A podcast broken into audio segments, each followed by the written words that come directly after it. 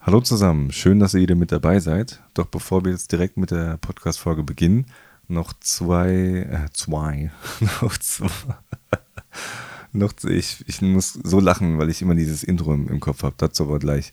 Ähm, noch zwei Infos vorab, denn wir haben diesmal ja, zwei Neuheiten. Zum einen die Länge. Also wir haben ja schon immer relativ lange Folgen aufgenommen, aber diesmal ist echt so lang geworden, dass wir uns dann am Ende dazu entschieden haben, die Podcast-Folge aufzuteilen. Also nicht wundern, wir haben jetzt zwei Teile, aber mit dem gleichen Thema. Das Thema lautet Fotokina 2018 und äh, vorwiegend DSLM ist das Thema. Und wir haben, ähm, genau, wir haben uns am Ende dazu entschieden, die dann aufzuteilen, die Folge. Dementsprechend nicht wundern, dass es vielleicht jetzt in der ersten Folge hier bisschen abgehackt am Ende ist und äh, die zweite Folge dann entsprechend anknüpft. Ähm, ja, das ist die erste Neuheit. Die zweite Neuheit betrifft das eben angesprochene Intro. Wir haben diesmal ein Intro, aber das ist, ähm, ja, das, das, ich sag mal so, es klärt sich in der ersten Minute auf, warum es so ist, wie es ist. Und äh, seid gespannt. Das fängt jetzt gleich an. Ich äh, blende es jetzt gleich ein. Wir wissen auch selbst nicht, dass es äh, dieses Intro gibt. Also zum Zeitpunkt der Aufnahme der Podcast-Folge ähm, in der vollen Länge, also auch die zweite, der zweite Teil, wussten wir nicht, dass es dieses äh, Intro gibt. Also ja, aber das erklärt sich in der ersten Minute. Hört einfach mal rein. Ich denke, es ist ganz lustig und ähm, ja, viel Spaß auf jeden Fall mit der Podcast-Folge.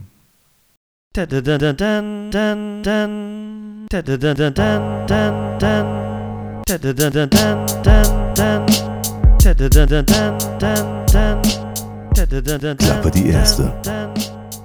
Der Filmemacher-Podcast. Ja, also.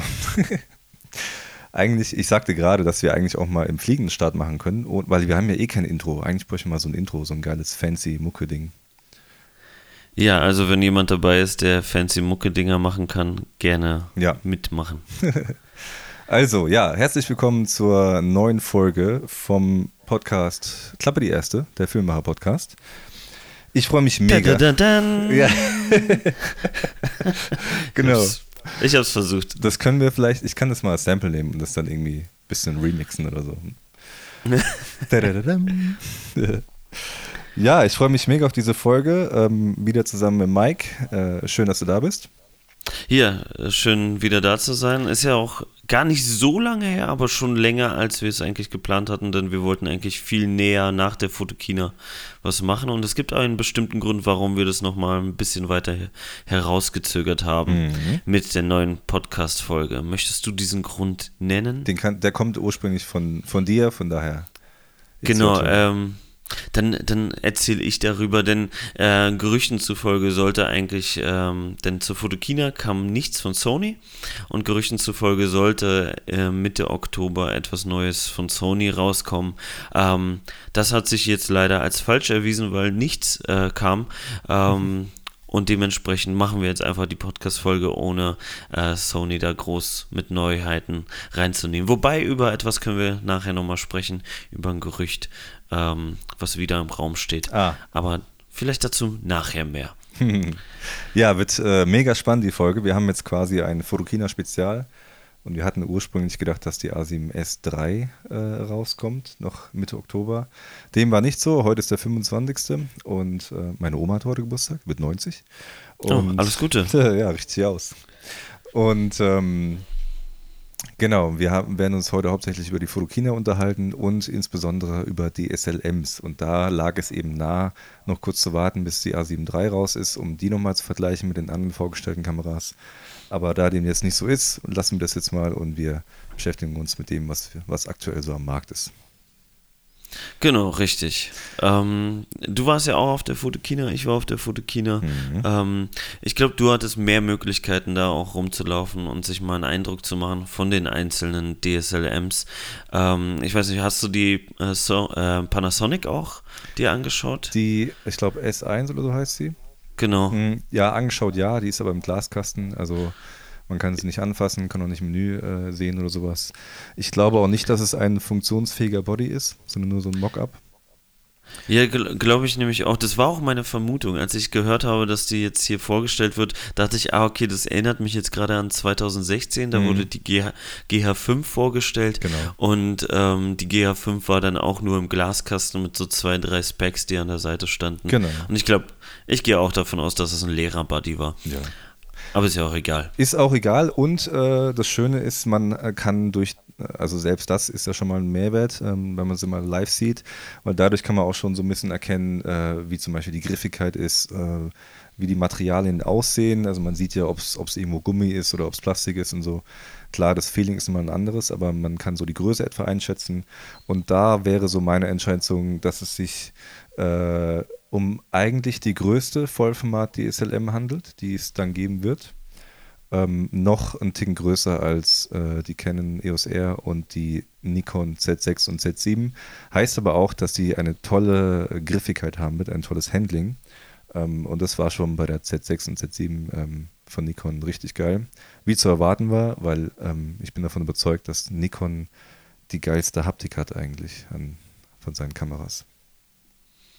Ja, die, die fühlen sich tatsächlich immer sehr, sehr gut an, auch die DSLRs, die größeren. Ähm, die liegen sehr, sehr gut in der Hand. Äh, aber auch Canon hat eine gute Haptik. Ja. Ähm, da finde ich halt äh, hinkt so ein bisschen Sony hinterher. Die, Mega. Die sind so ein bisschen zu klein. Also gerade für so größere Männerhände ist das dann ein bisschen problematisch. Ich glaube, Frauen mit kleineren Händen haben da eher nicht so das Problem. Aber ich habe, ich erinnere mich gerade an eine Insta-Story von, von dir, wo du mit äh, der Sony A7 am Canon-Stand standest und da irgendwie deine Hand fotografiert hast. Ja.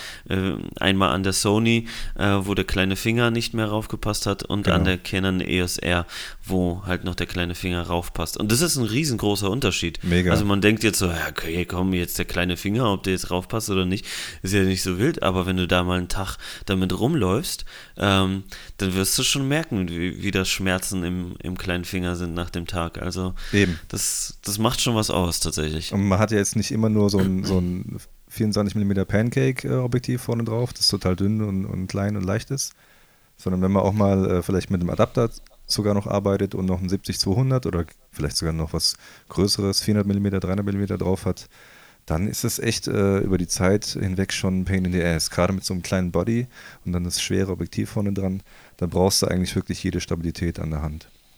Ja, definitiv definitiv. Die Nikon habe ich mir bisher auch noch nicht live ansehen können.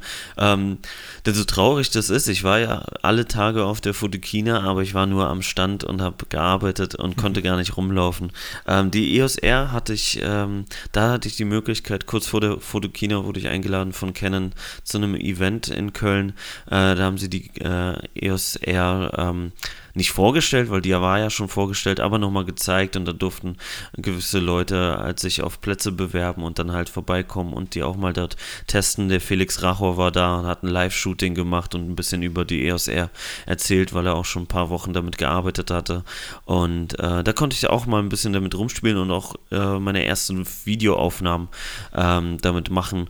Äh, hab die auch mal auf den ähm, Zion Crane 2 raufgeschraubt und damit halt ähm, gefilmt, aber auch aus der Hand lässt sich die echt gut filmen. Also ich kann meine Meinung jetzt wirklich nur so vom, vom von der Haptik her und vom ersten Eindruck tatsächlich nur auf die EOS R äh, reflektieren. Alles andere kann ich nur aus den Datenblättern rauslesen. Mhm. Ähm, und die EOS R, die fand ich schon ziemlich cool. Also die für das, was sie ist und wo sie einsortiert ist, in, in welches Segment oder in welche Klasse, ist sie echt eine sehr, sehr gute Kamera. Und auch gerade das Filmen äh, fand ich, äh, hat mir gefallen, weil das wird nirgendwo äh, hingeschrieben in den Datenblättern, komischerweise.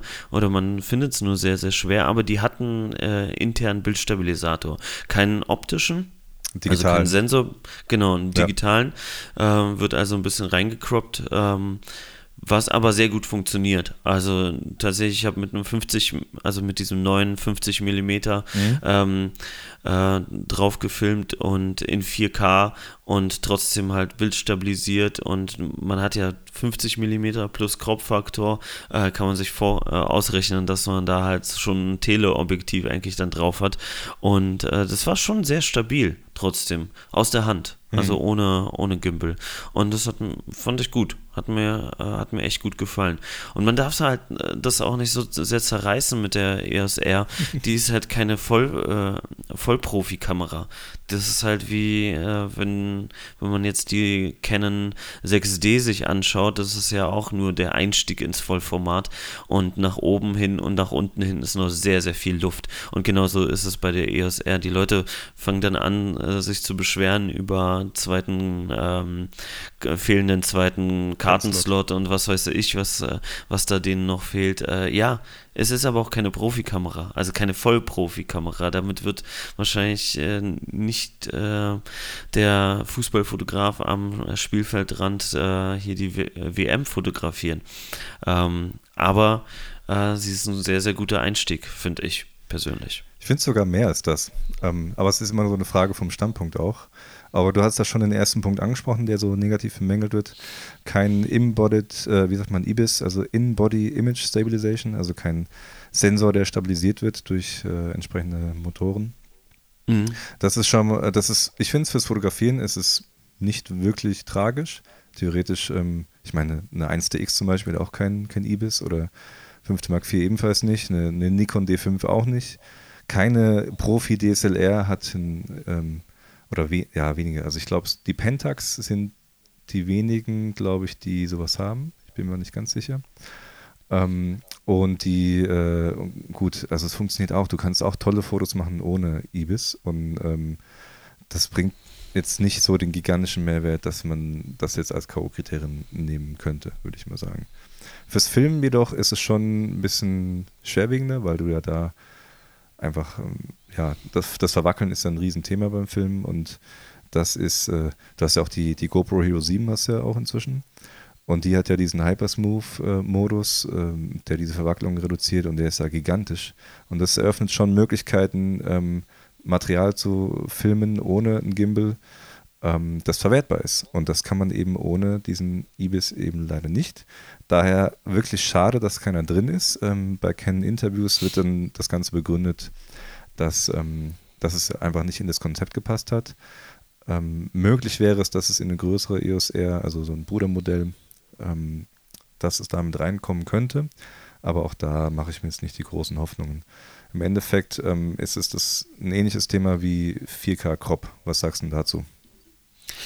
Ja, das ist auch natürlich so wieder so ein Hassthema ähm, bei den Leuten. Und ich finde es auch sehr schade, dass da dieser sehr starke Crop-Faktor auch noch äh, vorhanden ist bei 4K. Was sind wir da? Bei 1,7, mhm. 1,75 oder sowas? Ja. Ähm, und ich, ich war jetzt auch auf diesem Event, äh, da wurde die, äh, die Kamera erstmal vorgestellt von Canon-Mitarbeitern und dann wird da halt argumentiert, beziehungsweise halt einen äh, Workaround äh, vorgestellt, dass man ja, wenn man äh, weitwinklige Aufnahmen haben möchte mit dem Crop-Faktor, ähm, dann kann man sich ja zum Beispiel das 10 bis 18 Millimeter von Canon holen, mhm. was ein EFS, also ein Crop äh, ähm, ein Crop-Sensor äh, ist. Ähm, und ich finde das nicht die richtige Lösung dafür. Also ich finde das halt irgendwie schon ein bisschen lächerlich, das halt als Lösungsvorschlag zu, zu sagen, man kauft sich eine Vollformat DSLR und äh, gibt da mehrere tausend Euro aus und der die Lösung dafür ist dann halt sich ein 200 Euro Objektiv zu kaufen.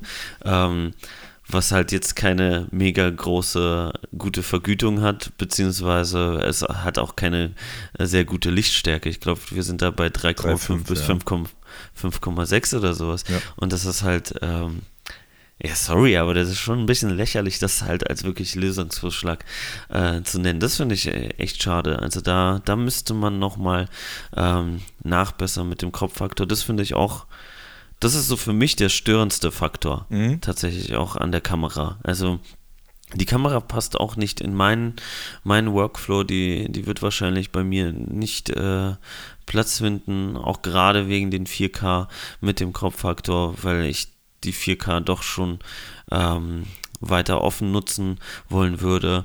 Ähm, Alternative wäre da mit einem Metabones Speed Booster zu arbeiten, wenn es einen für den Anschluss geben sollte. Mhm. Könnte ich mir ähm, gut vorstellen, dass da was kommt, aber man weiß es nicht. Also es würde sich anbieten für Metabones, so dazu was äh, zu produzieren. Zumal ja auch von anderen ähm, Adapterherstellern schon was angekündigt wurde. PL-Adapter auf R, auf, e, ähm, auf RF, äh, Panavision, Ari Bayonet auf R-Mount, äh, Canon FD, Nikon G äh, auf B, auch B4 auf R-Mount Adapter sollen auch vorkommen. Äh, Ach krass. Auch, also das, äh, der Punkt ist eben, wenn Canon eine, eine Kamera rausbringt, dann gibt es viele Leute, die sich das eben zubehörmäßig auch zu nutzen machen und das ist, sehe ich ein bisschen weniger als bei, bei Panasonic zum Beispiel. Bei Panasonic korrigiere mich, wenn ich falsch liege, aber da gibt es jetzt nicht diese krasse Vielfalt an, an Adapter für, für verschiedene Mounts. Aber es kann, kann, kann natürlich auch sein, dass ich mich da zu wenig mit befasst habe, weil die GH5 ist eine geile Kamera, aber weil ich eine Kamera suche, mit der ich auch fotografieren kann, kommt die leider nicht in Frage, weil sie einfach keinen Vollformat-Sensor hat. Und ähm, ja, also zum Thema 4K Crop kann ich voll und ganz verstehen, ist auch für mich so ein, so ein Hassthema eigentlich. Also ich finde es sehr schade, allerdings gibt es auch gar keine andere Canon-Kamera, die äh, 4K downscaled, also die einen größeren, die einen Sensor hat, der größer als 8 Megapixel ist, was dann 4K entsprechen würde, aber ähm, die dann drunter scaled auf 4K. Was es gibt, ist zum Beispiel die C100 war es damals oder war es sogar die erste C300, ich weiß es nicht. Die hat einen 4K-Sensor, ähm, scaled aber auf ähm, Full HD runter. Und das ist nochmal was anderes als, ähm, als äh, den großen Sensor dann mit, keine Ahnung, 6K oder wie viel er dann hat, ähm, auf äh, 4K runter zu scalen. Mhm. Ähm, grundsätzlich würde ich sagen, sollte man das vielleicht nicht ganz so kritisch sehen, ähm, aber es ist immer nur so, so eine Anwendungsfrage, weil letztendlich ähm, Ari Alexa, das, man, man liest ja immer, wie kriege ich den Cinema, Cinema Look hin und wie kriege ich einen filmischen Look hin. Es gibt Milliarden, also gefühlt Milliarden YouTube-Tutorials, how to get the cinematic look with DSLRs mhm. und so weiter. Und jetzt äh, möchte man äh, eine Kinokamera imitieren oder einen Kinolook imitieren und schaut man sich mal die meistgenutzte Kinokamera an, welche eine Aria Alexa ist. Grüße nach München an der, an der Stelle. Ähm, und die Ari Alexa, die Filmkamera, mit, dem, mit der die meisten geilen Kinofilme gedreht worden sind und die meisten Oscars bekommen hat und so weiter, die hat einen Kopffaktor von 1,5 ähm, ungefähr. Und äh, so viel zum Thema Cinematic. Das heißt, äh, Kinofilme werden garantiert, werden nicht äh, in Vollformat gedreht. Auch bei äh, The Revenant, was mit äh, teilweise mit äh, Alexa 65 gedreht wurde, was sogar noch wesentlich größer ist als ähm, Vollformat, ähm, kam irgendwie im Nachhinein raus, dass das meiste wohl gar nicht mit der Kamera gedreht wurde, sondern nur so ein kleiner Teil und dass man halt dann im Nachhinein sagen kann, hey, Film gedreht mit Alexa 65. Aber ja. Ähm, oder so Sachen wie, ähm, äh, wie heißt er? Es gibt einen Kinofilm, der relativ bekannt ist, Act of Valor heißt er, glaube ich. Wurde hauptsächlich mhm. mit äh, 5. Mark II und 7D und so weiter gedreht. Und ähm, ja, schau dir das an. Ist auch völlig geil. Und ist auch kein 4K und auch ähm, und 7D ist eh Kopf, äh, Kopfkamera. Ja, also ich denke, wer sich davon einschränken lässt in seiner Kreativität ähm, durch den Kopffaktor, der hat vielleicht einen falschen Ansatz. Also ich glaube, das ähm, ist dann wirklich nur eine Frage, was du halt machen möchtest. Aber da, da gebe ich dir recht. Das ist auf jeden Fall. Die meisten Filmkameras arbeiten mit Super 35 Sensoren und das ist ja dann der Kopffaktor von 1,5, egal ob es jetzt äh, die Ari ist oder eine FS5 oder eine Red oder so. Klar gibt es jetzt den Monstro ähm, äh, Sensor von Red der Vollformat ist, mhm. oder? Ja, Korrigiere ja, mich, wenn ist richtig, das ist der Monster, oder? Ja. Ähm, aber es gibt sehr, sehr, sehr wenig Kameras grundsätzlich auf dem Markt weltweit, die einen Vollformat-Sensor haben, also Filmkameras. Ja. Ähm, dementsprechend ist eigentlich alles vergleichbar mit äh, Kameras wie einer 7D oder halt, ja, anderen APS-C-Sensorkameras. Ähm, hier bei der EOS R ist halt nochmal dieser Kopffaktor von 1,7 oder mhm. äh, ja, schon nochmal größer, ja. 1,75. Ich glaube sogar 1,77 oder sowas. Ja, Ähm, also fast 1,8. Äh, das ist schon mal nochmal ein Stückchen größer. Ähm, klar, das lässt sich immer kompensieren. Ich finde es aber, wie gesagt, den falschen Lösungsansatz ähm, zu sagen, dass das halt die Lösung dafür ist, sich so ein äh, günstiges Objektiv, was super ist. Also das Objektiv ist grundsätzlich echt ein gutes Objektiv, aber halt ähm, nicht für den Profi-Markt äh, ausgelegt. Ich, äh, ich verstehe, was du meinst. Ich finde es auch nicht, dass es eine Lösung ist. Ich finde, es wäre ein Workaround, wenn du diesen Bedarf hast, in Ultraweitwinkel äh, filmen zu wollen. Und ich habe auch, genau. ähm, die Red hat ja, wie du schon sagst, auch einen Super, äh, Super 35mm Sensor. Und da hatte ich immer das äh, 16 mm 1.8 von Sigma, um halt weitwinklig aufnehmen zu können. Zumal die äh, Slow-Motion-Aufnahmen bei Red immer weiter gekroppt sind. Heißt also, wenn ich die vollen 300 Frames äh, haben will, dann muss ich auf 2K runterkroppen und dann bin ich irgendwie bei fünffacher Crop oder sowas. Und da äh, holst du selbst mit einem Fischer-Objektiv noch äh, kein Weitwinkel raus. Von daher, ähm, ja, also man muss halt immer gucken, was, was möchte man erreichen. Und äh, letztendlich, ich finde so als Grundsatz, weil ich, bei mir geht dieses ganze Gehate durchaus äh, auf die Nerven, muss ich sagen. Äh, weil überall äh, wird halt gedisst und auch diese, diese ganzen Sprüche Bye-bye kennen und äh, das ist Kens Untergang und äh, solches dummes Gelaber. Also ähm, Canon wird noch lange nicht untergehen, nur weil sie die EOS R rausgebracht haben. Die EOS R wird sich auch gut verkaufen, weil es einfach eine gute Kamera ist. Und ähm, es gibt halt so viele Leute, die jetzt erstmal nach den Specs urteilen.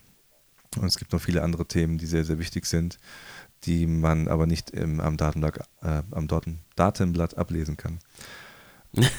Und, ähm, Ach, sch schwere Worte so früher. Ja, ja, wie lange bist du eigentlich schon wach? Ähm, also jetzt seit circa zwei Stunden. Ah, okay. Ja, ich jetzt seit äh, sechs Stunden und 45 Minuten. Ach du Scheiße, okay.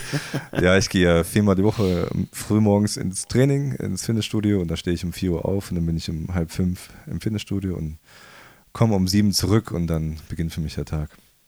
Okay, krass. Mhm. Ähm, Okay, nee, da habe ich nie, da fehlt mir die Motivation. Oder? Der, der Schweinehund ist da zu groß, der vor der Tür hockt.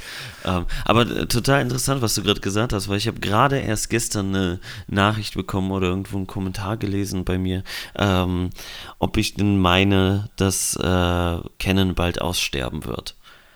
Und das ist, ich denke mal, dass es so, so, bezogen ist auf die Canon EOS R. Mhm. Ähm, oder sowas. Ich, ich weiß nicht, warum die Leute, also so wie du gerade auch gesagt hast, warum die Leute drauf kommen, dass Canon aussterben könnte. Ähm, jetzt nur wegen, wegen dieser einen Kamera. Oder ja, also die, die fünfte Mark IV war jetzt auch nicht was, was äh, mega krass ähm, gefeiert wurde, aber trotzdem verkaufte sich ohne Ende auch immer noch. Und äh, sau viele Hochzeitsfotografen zum Beispiel nutzen die fünfte Mark IV, weil es einfach eine geile Kamera ist, auch wenn sie jetzt nicht äh, auch zum Zeitpunkt des Releases keinen, keine revolutionäre Kamera war und ähm, auch nicht mit den Specs äh, unbedingt äh, aufwerten konnte. Die, also die waren theoretisch auch nicht zeitgemäß, waren auch so ein bisschen underspect. Aber ähm, underspect auch ein interessantes Wort. Äh, das, das auch, führen wir jetzt ein. Genau. Hashtag underspect. Boah, das, diese ganzen Anglizismen sind auch so ein bisschen, wenn ich das Wort Learnings höre, da kriege ich so, ein, so eine Phobie innerlich, so innerlich. Also überall, wo wenn irgendjemand sagt, äh, was war dein Learning des Tages, dann denke ich mir auch, oh Gott, bitte. da da gibt es so dieses, dieses Meme mit diesem ähm, Batman und Robin, wo der Batman dem Robin, also Cartoon, wo Batman yeah. dem Robin so eine klatscht. Und da kannst du so, über den Meme Generator kannst du so die Sprechblasen befüllen. Und, wenn, und da stelle ich mir gerade so vor, wie ich dann die Sprechblase vom Robin ähm, fülle. Was war dein Learning des Tages? Und die Sprechblase vom, vom Batman, der dann den Robin ein, eine Ohrfeige gibt, da steht dann drin irgendwie, halt die Fresse oder so irgendwas. Weil das, ich, aber da, dabei ist es gar nicht schlimm irgendwie. Also ist klar, ist Englisch äh, in unserer Sprache sehr weit verbreitet und irgendwie spricht auch nichts gegen das Wort, aber an sich, ich habe mich daran satt gehört. Ist wahrscheinlich bei dir wie ähm, läuft bei dir. Das magst du ja auch nicht, ne? Genau, läuft bei dir, ist bei mir so ein Hassding. Ah, es gibt noch unzählige, die, die, ich, die mir jetzt auch gerade nicht einfallen, aber es gibt so Sachen, wo, auch wenn ich in der S-Bahn sitze und äh, bereue, dass ich meine Kopfhörer mal vergessen habe und mir das Gelaber von manchen Leuten anhören muss. Okay. Ähm, Und dann, dann hörst du halt äh, irgendwelche komischen Wörter oder so Trendwörter oder so, wo ich denke, ach, Alter, halt's Maul. Aber wahrscheinlich ist es genauso bei mir. Ich sag auch irgendwelche Worte, die andere Leute Möglich. irgendwie nerven. Man hat halt immer irgendwelche, keine Ahnung, Worten, Worte oder Macken oder Gesten, die man nicht mag. Und ähm, ja, da reagiert Ja. man irgendwie allergisch drauf. ist ja ganz normal. Ja, so ist es. Wo wir äh, abgedriftet sind vom Wort Underspect, also unter, äh, wie sagt man dann auf Deutsch? Ähm, also das Unter, unterspektuliert, nein, die, keine die Ahnung. un- Unterspezif Ähm, also die Spezifikation, Spezif Aber- äh, ja, also sagen wir mal, ähm, ja, An Underspect halt. ja. ähm, speaking of Underspect, die, äh, als, als Canon die C300 Mark I vorgestellt hat, haben auch alle gelacht und äh, gemeint, äh, das ist ja gegen, gegen Sony FS7 und sowas hat das Ding ja keine Chance und ähm, lächerlich, dass es so teuer ist. Und ich, ich glaube, die hat 15.000 oder sowas gekostet und so wen, und ich glaube, die konnte noch nicht mal 4K und war halt, äh, war echt war echt nicht gut so von den, von den Leistungen her, was auf dem Datenblatt stand. Aber Mhm. äh, de facto war das, äh, ist das damals eine der meist oder wenn nicht sogar die meist geliehene Kamera in Rentalhäuser, also in Filmverleihhäuser ähm, gewesen, weil sie einfach ein geiles Bild gemacht hat.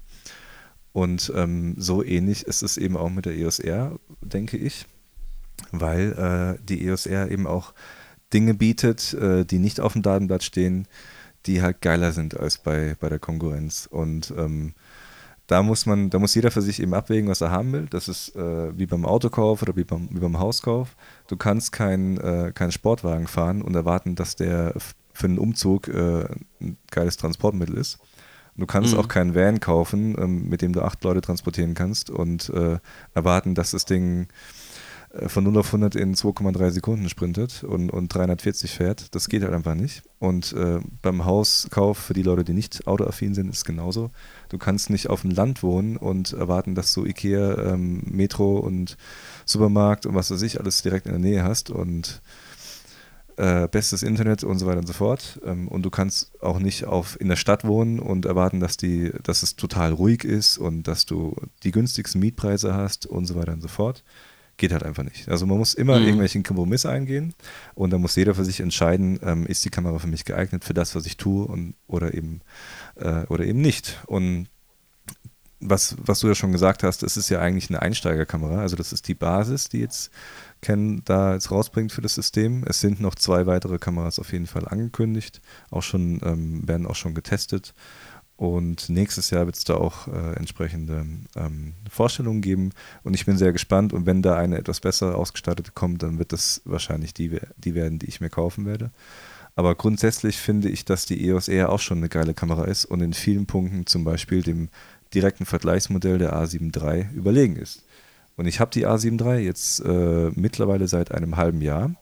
Ähm, Mhm. Das heißt, ich bin jetzt, ich bin zwar quasi in Anführungszeichen aufgewachsen mit Canon, aber ich habe, äh, ich bin durchaus offen dafür, mit anderen Systemen zu arbeiten. Ich habe eigentlich schon mit ziemlich vielen Systemen gearbeitet, äh, ohne sie halt besessen zu haben, be- besitzt zu haben, so. Ähm, und äh, die, da mir äh, auf dem LA-Job ähm, meine 5. Mark IV geklaut wurde, habe ich äh, mir dann ähm, habe ich der Sony-Variante ein, eine Chance gegeben und mir die A7 III gekauft. Und ich muss sagen, es ist eine bombastische Kamera mit einem hammermäßigen Preis-Leistungs-Verhältnis. Sie ist, ein, sie ist richtig geil, aber sie ist nicht die richtige für mich. So. Und ich bin nicht, nicht glücklich mit dieser Kamera und es hat eben ähm, Gründe, die, die man nicht auf dem Datenblatt ablesen kann. Und ähm, das muss man eben auch alles noch so mit einbeziehen in seine Wahl. Und jeder, der die Canon EOS R mal in der Hand gehabt hat und damit fotografiert hat, der wird äh, so ein bisschen den Ansatz verstehen, warum, warum das so ist. Also die, die A7 III zum Beispiel hat ein grottiges äh, Display hinten. Das ist zwar schön hell, das ist das Einzige, was richtig gut ist an, an dem Display. Es ist hell und es bleibt auch hell, auch wenn man in S-Log 2 filmt. Das war bei der A7S2 nicht so. Da hat man, ähm, da wurde das Display auf einmal dunkel, sobald man in S-Log 2 filmt. Wahrscheinlich, Mhm. wahrscheinlich, weil es zu viel Hitze produziert, kann ich mir vorstellen. Ähm, und das Thema Hitze ist halt auch so ein Punkt. Ähm, Canon produziert äh, Arbeitstiere, so meine Meinung, zumindest was so das höhere Preissegment betrifft. Mhm. Und das macht, Ja. macht Sony ähm, mit der A7-Reihe leider nicht. Ich habe jetzt einen Dreh gehabt vor einem Monat. Ähm, da habe ich ähm, mit der Red gedreht und die B-Kamera war die A7 III und die, ähm, die A7 III hat bei einem Interview nach einer halben Stunde oder sowas, ähm, inklusive Akkuwechseln, ähm, also das heißt, die Kamera war auch mal aus und war nicht die ganze Zeit der Sensor an, hat die die Überhitzungswarnung angezeigt. Und das ah, im Schatten bei 4K-Aufnahme äh, und ähm, bei, bei Raumtemperatur von, keine Ahnung, 20 Grad, 19 Grad oder so irgendwas. Mhm. Und ähm, das, äh, das ist der Grund, äh, der immer genannt wird, äh, wenn man Canon darauf anspricht, warum sie den Crop-Modus äh, ähm, nicht abschaffen, weil sie sagen, ähm, das wird, äh, also das ist einer der wichtigen Gründe, die sie da immer nennen, ähm, weil das sonst mit dem Hitzemanagement nicht funktioniert. Jetzt würde man sagen, ja, okay, die anderen Hersteller kriegen es auch hin, aber nein, Sony kriegt es leider auch nicht hin. Die, die können es zwar, aber dann, dann kackt das Ding ab. Also wie gesagt, Überhitzungswarnung, die hat mich nervös gemacht, weil wenn die Kamera ausgefallen mhm. wäre, wäre nicht so geil gewesen. Und äh, ich überlege mir halt, ich war in Dubai, ähm, habe dort in, in, RAW gefilmt, also das heißt, da, da kriegt äh, das Schreibmodul von ähm, und die Verarbeitung von, die, die in der Kamera stecken, die kriegen da richtig äh, was zu schaffen. Und ähm, mhm da fließen ordentlich Daten durch, das äh, locker das 5-, 6-fache an, an, Daten, was im normalen ähm, H264-Codec da anfällt. Und ähm, da, habe ich in Dubai gefilmt, bei im Schatten 42 Grad oder sowas, 43 Grad, irgendwas um den Dreh. Und auch in der, in der Sonne habe ich auch gefilmt und es gab nie Probleme. Und äh, die Kamera ist nie ausgefallen. Und ähm, ich habe mit Canon halt bisher, klar, es gibt sicherlich auch so Sonntagsmodelle, wenn man halt irgendwie mal was äh, ich glaube, das gibt es in, in, jeder, in jeder Hinsicht auch bei Autos. Äh, selbst Premium-Autos haben irgendwann mal einen Ausfall oder so. Und, aber ich hatte bisher eben nie diese Erfahrung und von Sony liest man das eben öfter und äh, das Überhitzungsproblem ist ein großes äh, Manko. Und ähm, ja, Definitiv. Ich kann ja. das auch bestätigen. Ich habe es einmal auch selbst erlebt. Ich hatte einmal die äh, Sony A6300 und die war damals sehr, sehr anfällig auf Überhitzung und habe damit ein Video gedreht äh, für mich, wo ich einfach vor der Kamera saß und so ein QA in einem Zimmer. Es war abends, dementsprechend war es auch nicht so warm mehr und es war auch gar nicht Hochsommer, sondern glaube ich Herbst und trotzdem fiel die Kamera dann wegen Überhitzung irgendwann mitten in der Aufnahme einfach aus. Oh yeah. Und das ist mir zum Beispiel bei, bei Canon nur ein einziges Mal passiert. Äh, und zwar ist das schon ein paar Jahre her und da habe ich noch mit der 550D gefilmt. Mhm. Also eine ältere Kamera jetzt mittlerweile ähm, und war auf dem Holy Festival und hatte, hatte die Kamera in der Tüte eingepackt. Mhm. Das heißt, dementsprechend konnte sie nicht so gut atmen und es war mega heiß an dem Tag. Also wirklich, das war einer der heißesten Tage überhaupt. Und da an dem Tag auch noch in, in der brütenden Sonne zu, zu filmen, mit einer Kamera, die schwarz ist, was halt wieder Sonne anzieht und sowas, ähm, da habe ich dann diese Warnung bekommen und da ist sie, sie, mir auch einmal ausgegangen. Zum Glück nicht irgendwie in einem äh, wichtigen Moment oder sowas, aber ich habe sie dann kurz abkühlen lassen, angeschaltet und den Rest des Tages Tages lief sie ohne Probleme weiter durch. Mhm. Ähm, und mit der 5D ist mir das noch nie passiert. Also ich habe sie jetzt nicht so ausgereizt in der Sonne, dass, dass man das hätte, ja, also ich habe kein Holy Festival äh, in der Tüte wieder gefilmt, mhm. ähm, damit aber schon öfter mal auch in der, in der Sonne, im, im Warmen, in, keine Ahnung, in südländischen äh, Ländern. Ähm, und da ist es nie passiert. Tatsächlich, ja. Aber deswegen, ich kann das bestätigen. Canon-Kameras sind Arbeitstiere und die machen ihren Job, egal wo du bist, ob du irgendwie im Krater eines Vulkans bist oder, oder sonst irgendwo, die, die erfüllen dann den Job. Mhm. Und äh, von Nikon, ich glaube die D5 war das, die, als die vorgestellt wurde, wurde auch viel, äh, viel äh, gehatet, sage ich mal, weil ähm, die konnte 4K nur drei Minuten lang filmen oder kann nur drei Minuten lang in 4K filmen, eben aus diesem Grund, weil sie sonst überhitzen würde. Und das haben die softwaretechnisch dann eingeschränkt. Und ähm, ja, also ich bin mir sicher, dass rein technisch gesehen könnte die EOS R ebenso wie auch die 5. Mark IV auch in 4 Downscaling, 4K Downscaling äh, vom Sensor ähm, in Fullframe filmen, aber eben nur, mhm. nur dann, keine Ahnung, ein paar Minuten lang und dann wäre es eingeschränkt. Das wäre halt so eine coole Sache, dass, äh, dass man das alternativ noch einführen könnte dass zur Wahl steht, entweder 1,77 äh, Crop ähm, durchgehend, unendlich lang, oder eben für wenige Minuten 4K Vollframe, weil oftmals gibt es Situationen, da filmst du gar nicht äh, durchgehend ähm, in 4K, sondern Vielleicht für einen Eventfilm brauchst du mal hier eine Aufnahme, mal da eine Aufnahme mhm. und ja. ähm, dann brauchst du selten länger als äh, ein paar Minuten Aufnahmezeit, außer du filmst jetzt Interviews durchgehend. Und dann äh, wäre das zum Beispiel eine Option, so ein Workaround, mit dem ich leben könnte. Ja. Was, äh, was mich jetzt gerade interessieren würde, was mir einfällt, die EOS R hat ja auch ähm, einen HDMI-Out mit 422 10 Bit, mhm. äh, wo du auch 4K aufnehmen kannst. Ähm, da würde mich interessieren, ob man damit eventuell das umgehen könnte, weil man ja den Sensor sozusagen nicht äh, wirklich beschäftigt, sondern nur aktiviert. Hm. Ob, nicht beschäftigt, aber nur aktiviert.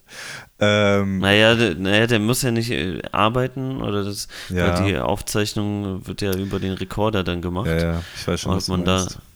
Ach, das, das weiß ich gerade nicht, ob das. Ich glaube nicht, dass es so ist, aber, mhm. aber es wäre schön, wenn man wenn mit einem externen Rekorder dann halt den Fullframe auslesen würde.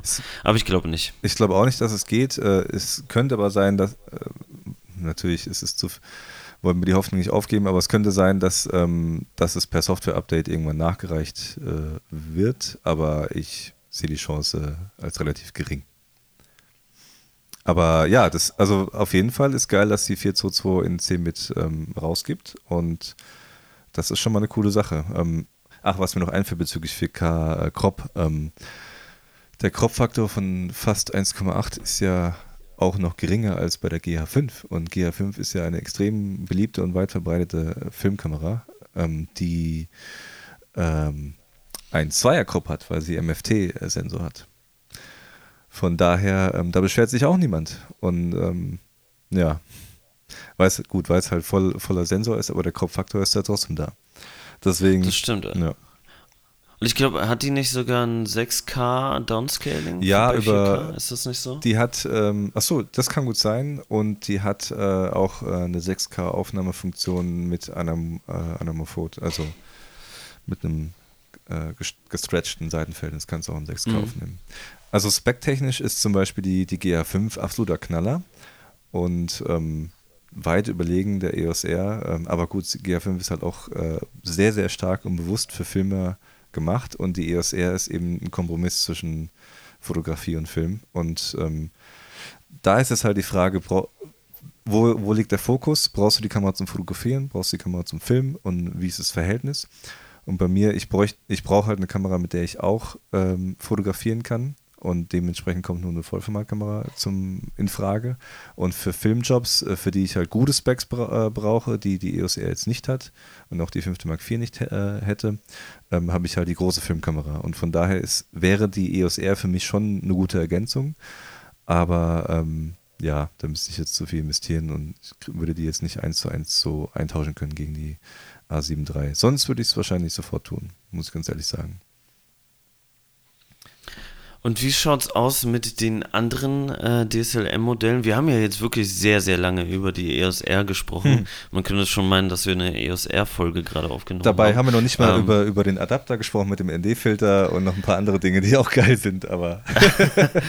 ja, das stimmt, das stimmt. Der ND-Filter-Adapter ist schon mega, äh, mega krass. Ähm, ja. Und da bin ich auch sehr gespannt, wie, wie gut der funktioniert, beziehungsweise wie äh, gut das Bild dann damit aussieht. Ich habe immer so äh, die Befürchtung, dass bei so ND-Filtern halt dieser entweder Magenta oder Grünstich mit reinkommt. Ähm, ich hoffe, dass, dass die da gute ND-Filter verbaut haben. Da bin ich mir eigentlich ziemlich sicher. Das würde mich extrem wundern, wenn es nicht der Fall wäre. Ich hätte ihn gerne ausprobiert auf der Fotokina, aber mir, hat, mir wurde erzählt, dass es zu dem Zeitpunkt, als ich dort war und danach gefragt habe, exakt drei Stück weltweit gegeben hat. Und ähm, der eine war zwar da auf der Fotokina, aber den, der war gerade wohl irgendwie bei einer Pressekonferenz oder keine Ahnung, irgendwie in Gebrauch, sodass ich den leider nicht äh, testen konnte. Aber was ich testen konnte, war ähm, ähm, den Adapter auf, also mit dem Ring Nee, den, genau, den mit dem Ring. Und äh, auf EF. Und da habe ich das Sigma 35mm 1.4 verwendet. Und der Autofokus ist einsame Spitze. Und äh, Canon untertreibt nicht, wenn sie sagen, es ist der beste am Markt. Und das wird auch in allen Bereichen bestätigt. Und da kann einfach, ich habe auch die Z6 und Z7 von Nikon, hatte ich auch in der Hand. Und die, da ist auch mit einem nativen ähm, Nikkor 35mm 1.8 Objektiv und da war der Autofokus nicht fürs Film brauchbar, also nicht für produktives Film verwendbar, weil er einfach zu sehr gepumpt hat, nicht richtig nachgekommen ist, ähm, zu lange gebraucht hat, bis er reagiert. Und bekanntermaßen ist eben der Dual-Pixel-Autofokus in äh, den 1DX Mark II, in 5D Mark IV, in äh, EOS R einfach äh, richtig, richtig gut. Ja, da braucht man sich auch nichts vormachen. Damit hat Canon auf jeden Fall die Messlatte für Autofokus sehr, sehr hoch gelegt. Mhm. Und ich habe jetzt auch gehört, ähm, dass der Nikon Autofokus, also der von der Z7 und Z6, äh, sehr stark in der Kritik ist, dass der halt äh, sehr starke Probleme macht und nicht immer fokussiert oder nicht immer trifft, mhm. äh, wo er treffen soll und so. Also da gibt es scheinbar noch ein paar Kinderkrankheiten, die, die nicht ausgemerzt sind. In der EOS R hat er ja, glaube ich, irgendwie 5600 Autofokuspunkte und das Schöne ist, die gehen halt äh, über die ganze vertikale Linie, also bis oben und unten zum Rand und bis nach links und rechts äh, irgendwie 80 Prozent. Also du kannst auch schön äh, Drittelregel anwenden, was du halt mit einer DSLR nicht so machen kannst, weil du zum einen hast du meistens nicht die Autofokuspunkte, die bis zur Drittelregel gehen. Und wenn du sie hast, dann sind es keine Kreuzsensoren. Und wenn es Kreuzsensoren sind, dann sind es halt nicht diese Dual-Kreuzsensoren, sondern also du musst halt immer reframe und das ist halt bei der, bei der DSLM so geil. Du, du framest und du brauchst dich nicht um den Autofokus zu kümmern, weil Auto, Augenautofokus ist geil, Gesichtautofokus funktioniert prima. Mhm. Alle Fotos werden scharf und das ist halt richtig gut. Und da ist halt der Punkt, ähm, möchte ich zum Beispiel das allergeilste Bild haben, weil die äh, A7, äh, A7 III mit dem 6K auf 4K Downscale macht ein richtig schönes, schön detailliertes, klares, scharfes 4K aber bringt mir das mehr ähm, oder einen größeren Mehrwert als äh, ein scharf, also ein gut fokussiertes Bild, weil wenn ich jetzt irgendwie eine Person verfolge und die ist unscharf, dann kann ich das Bild leider nicht verwenden, das, den Clip leider nicht verwenden. Wenn äh, der Autofokus aber sehr zuverlässig ist und ich arbeite am Gimbal mit einem Autofokus zum Beispiel, dann ähm, kann ich die Aufnahme verwenden und dann ist sie vielleicht nicht 100% so detailliert und scharf wie die an der A7 III, aber dafür ist sie verwertbar und hat halt 80, 90% von den Details wie an, an der A7 III. Und äh, die Frage ist dann, ob sich das Pixel-Peeping lohnt, ähm, da aufs, auf eine andere Kamera zu setzen, die halt das Bild vielleicht einen Ticken schärfer macht. Ja. Ja, da muss man halt wieder, das sind immer so diese Punkte, wo man halt äh, entscheiden muss, was macht man eigentlich, wofür braucht man diese Kamera. Ja. Und und das, das ist, wie du schon sagtest, nicht an einem Datenblatt auszulesen. Das muss man selbst für sich entscheiden. Und, und es gibt für alle diese Kameras ihre Daseinsberechtigung, ja. keine Frage. Also das mag ich nicht unter, unterstellen, dass da halt eine Nikon Z6 irgendwie fehl am Platz ist oder eine EOS R oder eine äh, Panasonic S1 äh, Schwachsinn ist oder sowas. Nee, die haben schon ihre Daseinsberechtigung. Man muss halt nur selbst für sich wissen, ähm, was man wirklich braucht. Ich habe äh, auch äh, das Argument gelesen, dass äh, die Kamera nicht für Landschaftsfotografie geeignet wäre, weil sie einen schlechten Dynamikumfang hat.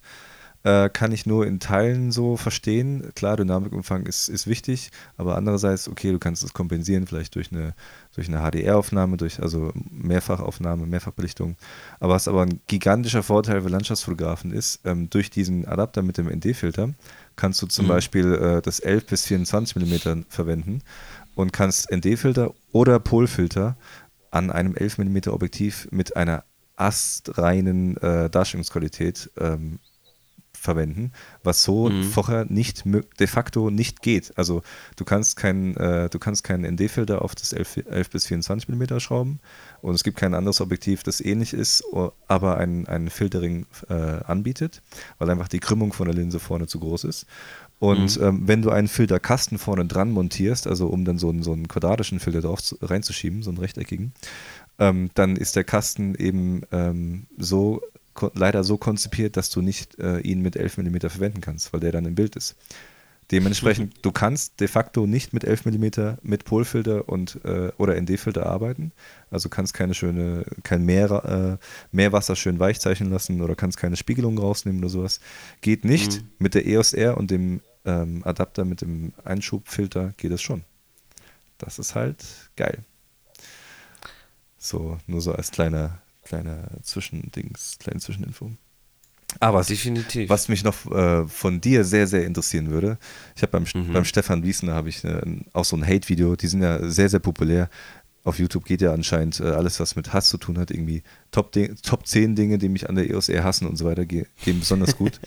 ähm, da gibt es so ein Video, das, da schreibt er, dass er das, dass das die größte Kameraenttäuschung des Jahres ist für ihn. Und da, ich habe das Video nicht angesehen, weil ich habe in der, in der Videobeschreibung drei Sätze gelesen, die mich davon abgehalten haben. Und ein äh, Einsatz darunter war, die Kamera erlaubt es mir nur sehr eingeschränkt, meine YouTube-Filme zu erstellen. Was sagst du zum Thema Klappdisplay und Schwenkdisplay äh, in Bezug auf YouTube-Filme erstellen? Ist das für dich wichtig? Du bist YouTuber ohne Ende, du bist, du hast der mit dem größten Filmkanal in Deutschland.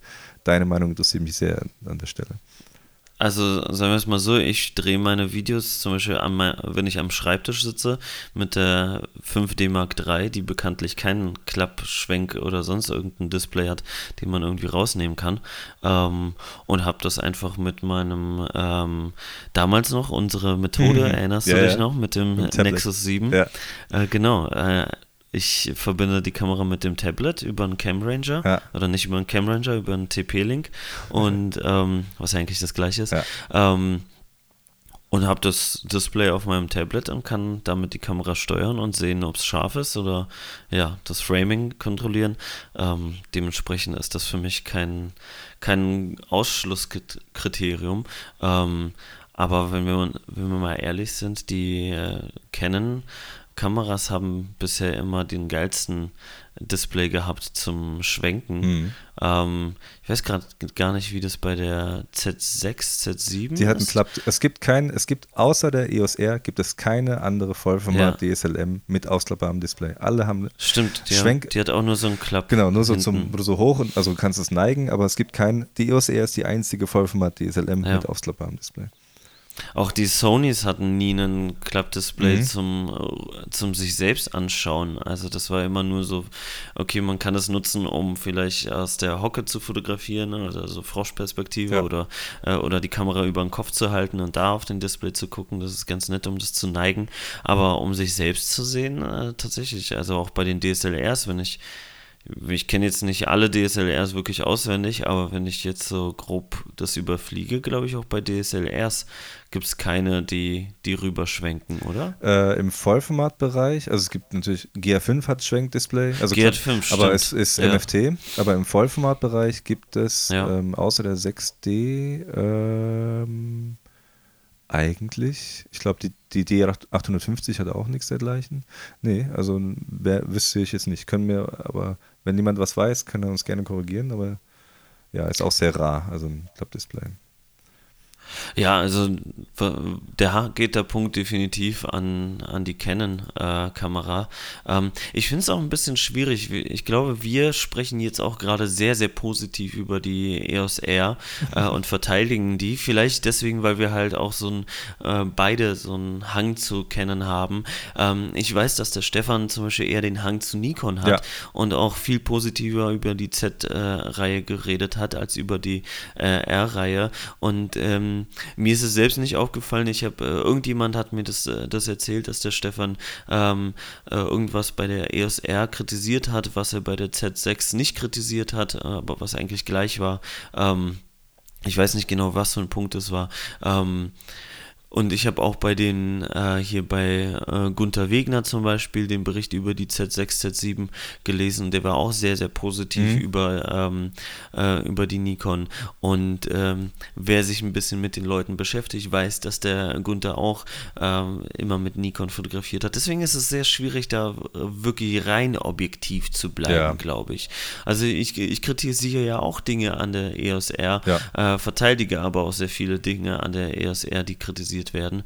Ähm, und andersrum ist es, ja, ich glaube, es ist ein schwieriger Punkt, da wirklich, äh, wirklich rein hundertprozentig objektiv zu bleiben, wenn man selbst kameraaffin ist und mit irgendeinem System aufgewachsen ist und einfach die, ja, die Sympathie schon da ist ja. zu, zu irgendeinem einem System. Ich, ich denke halt, dass, Aber ich probiere es, so ja. gut es geht.